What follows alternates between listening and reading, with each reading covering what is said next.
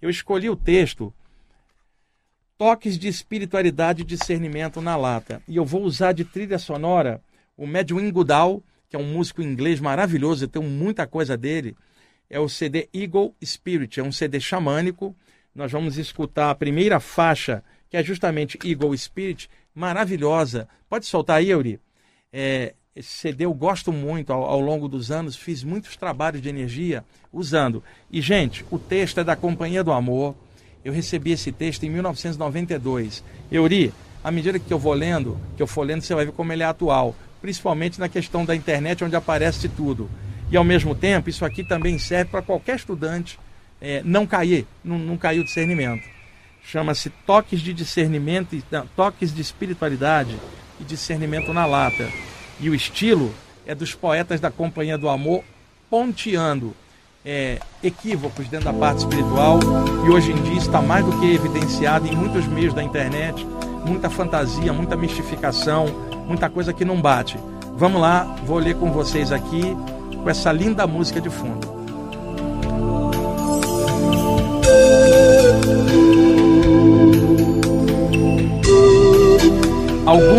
Espiritualistas são brilhantes no estudo das teorias espirituais, mas são ridículos na prática das atitudes simples da vida humana.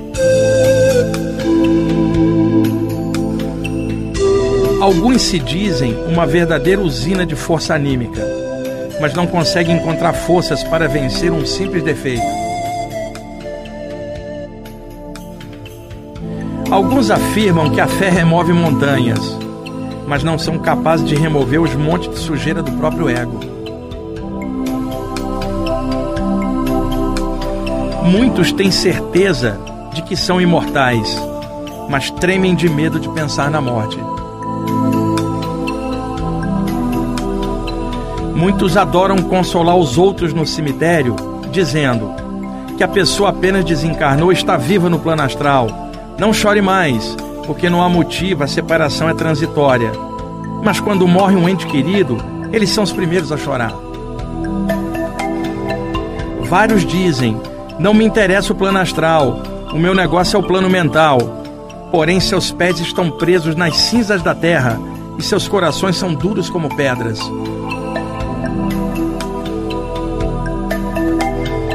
Alguns são clarividentes e veem a aura das pessoas mas não enxergam a própria leviandade.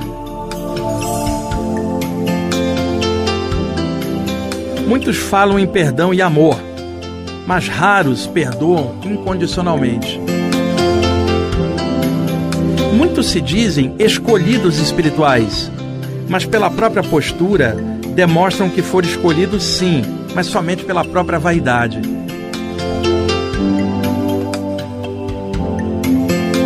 Muitos estufam o peito e dizem: sou iniciado em um grau avançado de uma escola espiritual. Sim, é verdade. São iniciados no mais alto grau da escola da arrogância.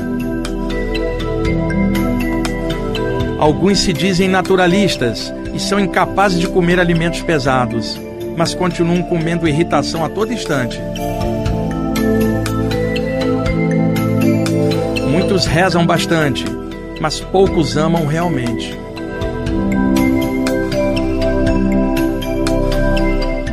Muitos usam como exemplo de vida os ensinamentos de Jesus, Buda e outros luminares da história, mas não são capazes de observar as lições de vida contidas no olhar de uma criança ou nas rugas de um ancião trabalhador. Muitos se intitulam de magos modernos da nova era. Entretanto, parecem mais um bando de fundamentalistas místicos que se exasperam perante a primeira provocação de um cético materialista.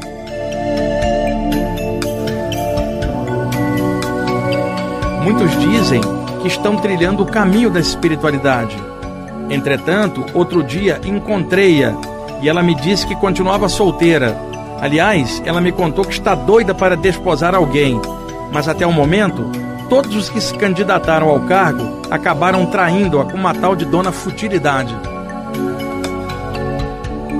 Resumindo, todos esses paradoxos sobre a espiritualidade, podemos dizer que Muitos espiritualistas se dizem bons seres humanos, mas parecem mesmo é com é que estão pendurados nos galhos da ilusão.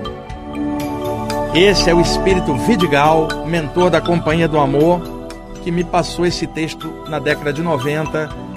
É, filtrem agora tudo que passei aqui, vê se é verdade e é atual. Enquanto agora a gente termina o programa com o finalzinho da música. E muito obrigado por estarem assistindo o programa Paz e Luz.